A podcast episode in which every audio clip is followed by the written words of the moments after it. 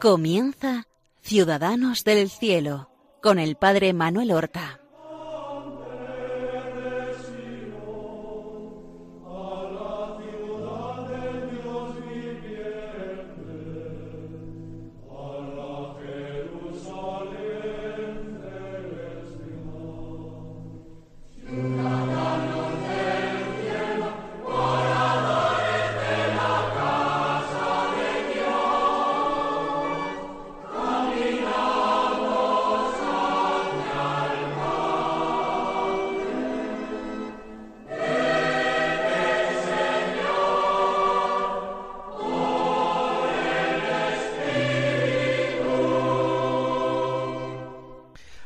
Buenos días, queridos amigos. Vamos a comenzar una nueva emisión de nuestro programa Ciudadanos del Cielo.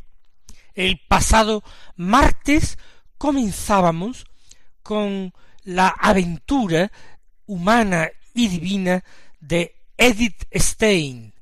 Así se llamó en el mundo esta judía conversa alemana.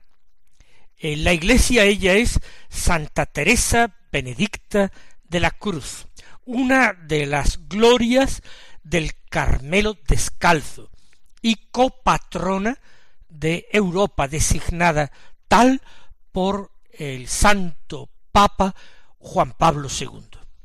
Y hemos dejado a Edith en el umbral de la adolescencia, cuando después de una crisis que la lleva a abandonar por un año y pico sus estudios, un tiempo que pasa en Hamburgo, ella regresa a Breslau con el deseo de volver a retomar sus estudios para hacer el bachillerato. El bachillerato que ella va a cursar en una escuela de la que un día llegará a ser brevemente es cierto, profesora, la escuela Victoria, una escuela, decía en mi anterior programa, de talante muy liberal, una escuela protestante, a la que asiste desde el año 1905 hasta el año 1910-1911, en que comienza en la universidad. Sus estudios universitarios.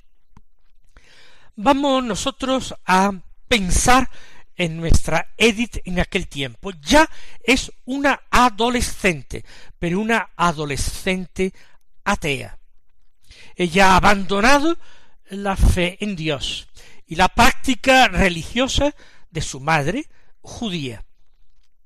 Es una adolescente extraordinariamente inteligente, que ha superado estas crisis de crecimiento y que se preocupa de muchas cosas. En el plano cultural le entusiasma, como a tantos alemanes, la música, y ella toca en el piano. Le gusta mucho Mozart, subraya en sus escritos la flauta mágica que le causa esta ópera de Mozart le causa una gran impresión. También le apasiona Bach, pero también se dedica a la práctica de algunos deportes. Junto a la música ella juega al tenis y en el río Oder, que pasa por su ciudad, practica el remo. Es una muchacha sana, una muchacha joven, una muchacha muy inteligente, gran estudiante, sigue haciendo vida en familia con una madre comprensiva, liberal en el sentido de que le deja tomar sus propias decisiones, aunque la madre sigue aferrada a su fe judía, sin ser particularmente devota, pero sí acude cada sábado a la sinagoga eso sí, ya sin la compañía de Edith. Allí, en la ciudad de Breslau, va a acudir por primera vez a partir del curso 1911-1912, Edith a la universidad. Ella se va a especializar en filosofía. La Universidad de Breslau es la Universidad Silesia de Federico Guillermo, una ciudad que había sido fundada justamente un siglo antes, en 1811. ¿Esto qué quiere decir? Que recién entrada, Edith como estudiante vivió los fastos del primer centenario, del centenario de la fundación. Realmente el origen de esta universidad no fue sólo la fundación real, sino que se apoyaba en el antiguo colegio de los jesuitas de Breslau. De la época del colegio jesuita databa el edificio más antiguo de la universidad y el aula más hermosa de la universidad llamada el aula leopoldina, un aula extraordinariamente barroca con los techos pintados al fresco. En este edificio grande, majestuoso, nuestra querida Edith va a poner su segundo hogar. Ella va a estudiar filosofía allí y también psicología en un programa de estudios que ella misma va diseñando con sus profesores orientadores. Allí medita, reflexiona, está en su salsa, frecuenta mucho la universidad y frecuenta algunos grupos o tertulias a la que se adhiere. Tertulias que a veces se reunían en la misma universidad y cuando el edificio se cerraba se marchaban a un café. Concretamente, el grupo en que ella más participó se llamaba el grupo pedagógico y se reunía todas las semanas de ocho de la tarde a diez de la noche. Pero estaba como chica muy activa y participativa en otros grupos, en una asociación femenina de estudiantes, también en un grupo que era la Liga para la Reforma Escolar. Participaba en todo, y su facilidad para los estudios le facilitaba todo esto. Breslau es una ciudad antigua, clásica, al mismo tiempo tranquila. En el verano del año 1913, ella que lleva ya dos años en la universidad, mm, vive en la universidad eh, la fundación, la construcción de un gran auditorio. Entonces era el auditorio más grande del mundo y más importante, y el mismo emperador asistió a la inauguración, y ella narra cómo asistió al concierto inaugural del auditorio, que fue un gran concierto de Bach, su músico favorito siguen sus años estudios. Concretamente, a partir del año 1913, ella se plantea nuevos retos en su vida. ¿Qué nuevos retos en su vida? Ella piensa que esa universidad de Breslau, de la que ha hecho su segundo hogar, ya no tiene nada importante que ofrecerle. Ella ha leído y estudiado a un filósofo contemporáneo que había abierto una nueva escuela filosófica, la fenomenología. Este filósofo es Husserl. Edmund Husserl enseñaba en la Universidad de Göttingen. Y ella quiere conocerle en persona y seguir algún curso con él. Por ello, con el permiso de su madre, decide irse a la Universidad de Cotinga. La idea primera es pasar allí solamente un semestre. Pero una vez que conoce a Husserl, y que pasa este semestre se siente tan apasionada por sus nuevos estudios que decide quedarse en Gotinga para terminar allí su carrera de filosofía. Lo que ocurre es que inmediatamente estos planes cambian.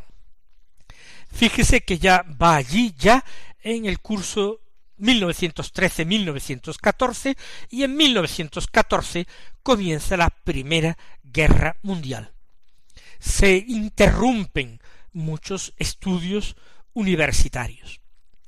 El contacto con Husserl va a hacerle renovar su interés, totalmente olvidado, por la religión. Ella deja de confesarse atea y empieza a partir de esta etapa en Gotinga a considerarse agnóstica. Ella piensa que no tiene elementos suficientes para discernir la verdad, para conocer la verdad y abrazarse la verdad.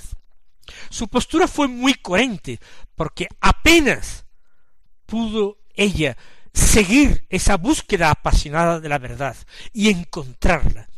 Ella se abrazó a ella, a la verdad que encontró en Jesucristo, con todas sus fuerzas, costara lo que costara, incluso un disgusto en su propia familia.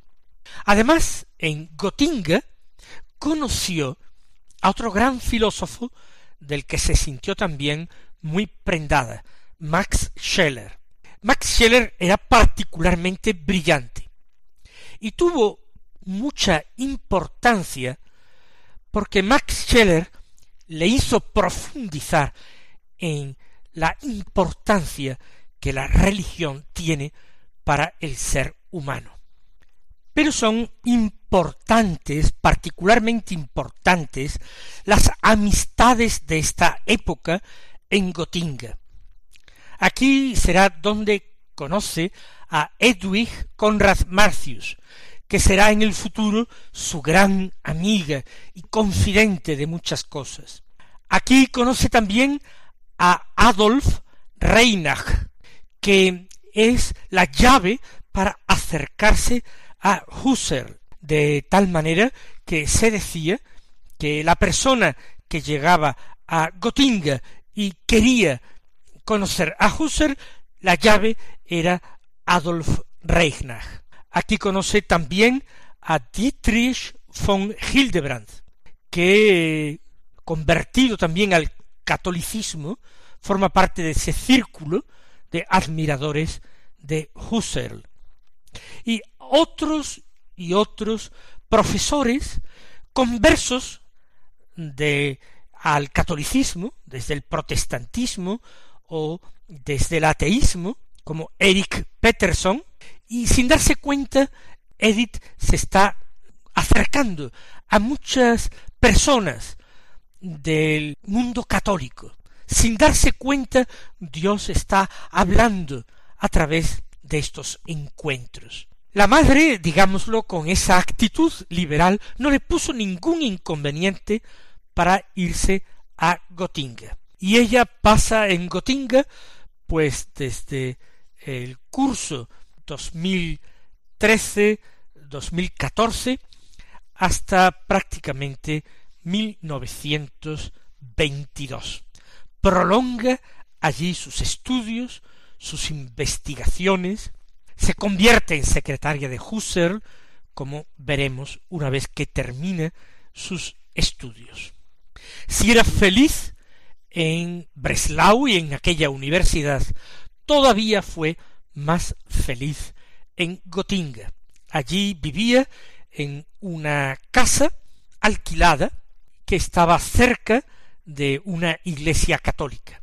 Ella cuenta cómo la campana sonaba para el ángelus tres veces al día, y que ella escuchaba el toque del ángelus tres veces al día, pero no sabía qué significaba el toque de estas campanas. Dios la estaba llamando, pero ella todavía era incapaz de percibir esta llamada. ¿Cuántas veces no hace lo mismo el Señor con nosotros? Y de una manera tan plástica como en el caso de Edith. Nosotros oímos campanas, pero no sabemos dónde, como dice el refrán. Nosotros intuimos cosas, pero no nos atrevemos a poner en pie lo que es una clara, rotunda y auténtica llamada del Señor. A veces es preferible permanecer sordos que no escuchar y tener que comprometernos. Vamos a seguir viendo inmediatamente en la vida de Edith Stein esa pasión por la verdad que le llevó a testimoniar a Jesucristo con su propia sangre.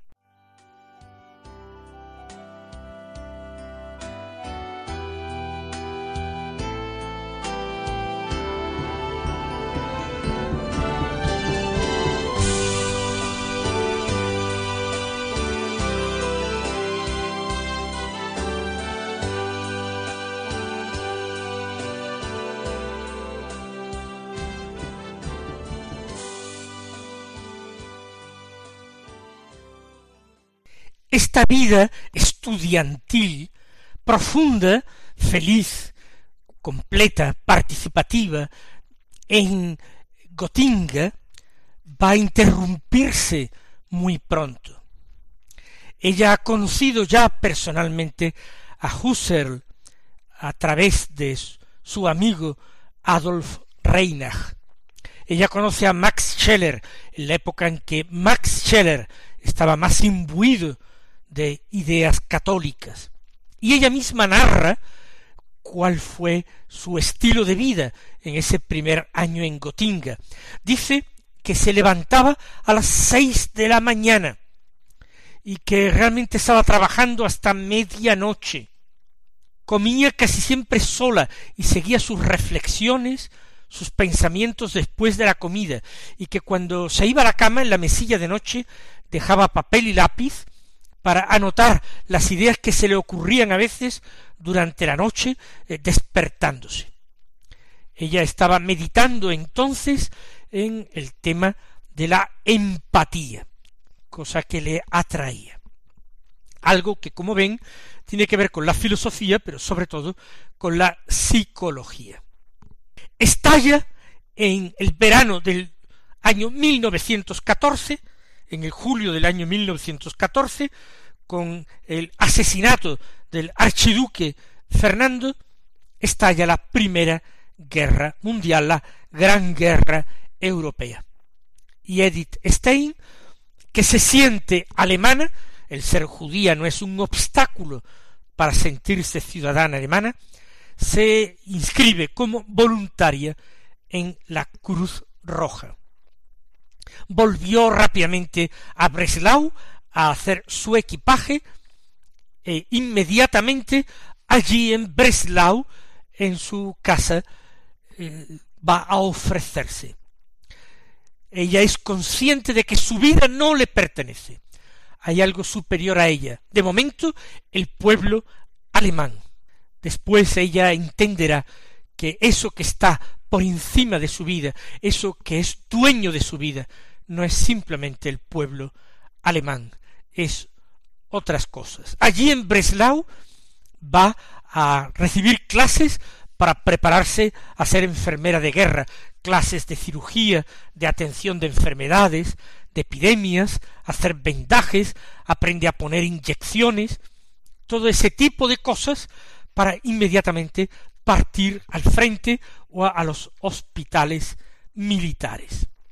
Así ella va a partir a una academia militar allá en abril del año 1915 a un gran hospital de campaña improvisado con unas cuatro mil camas para heridos y enfermos. Era el punto donde se evacuaba a los heridos del frente de los Cárpatos. Ella fue asignada al pabellón del tifus, a los enfermos de tifus, y pronto la pusieron en turno de noche. Tenía que enfrentarse diariamente a la muerte.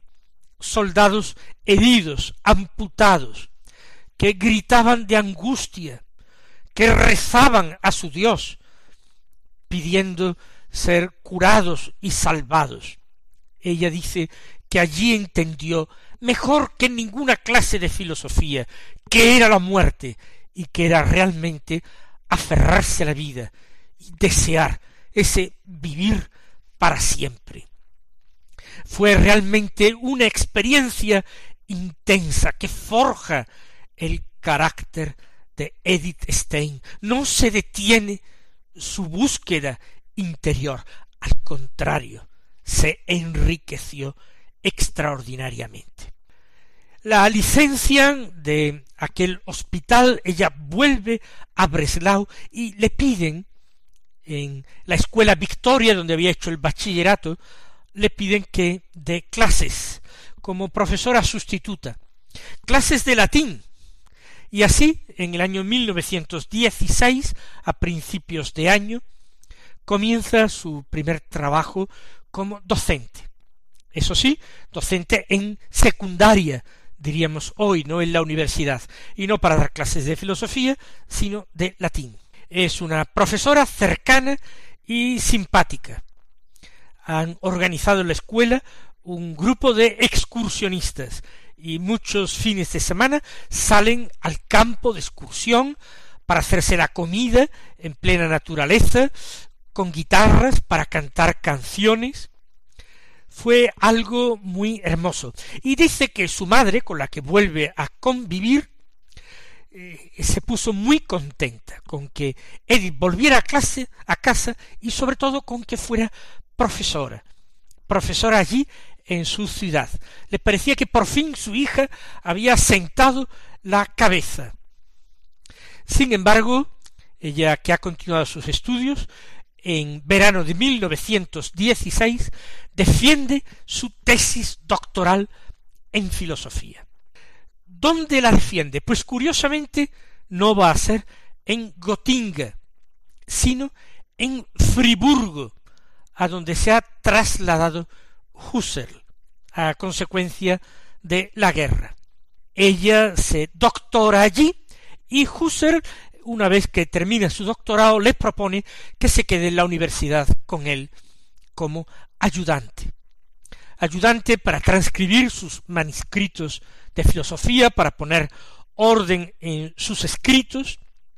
Ella se entusiasma con esto, poder permanecer al lado de su querido maestro, pero pronto veremos que esto, que éste, le defrauda profundamente. Sólo Cristo podrá llenar su corazón. Pero de eso hablaremos el próximo martes. Hasta entonces, recibid la bendición del Señor.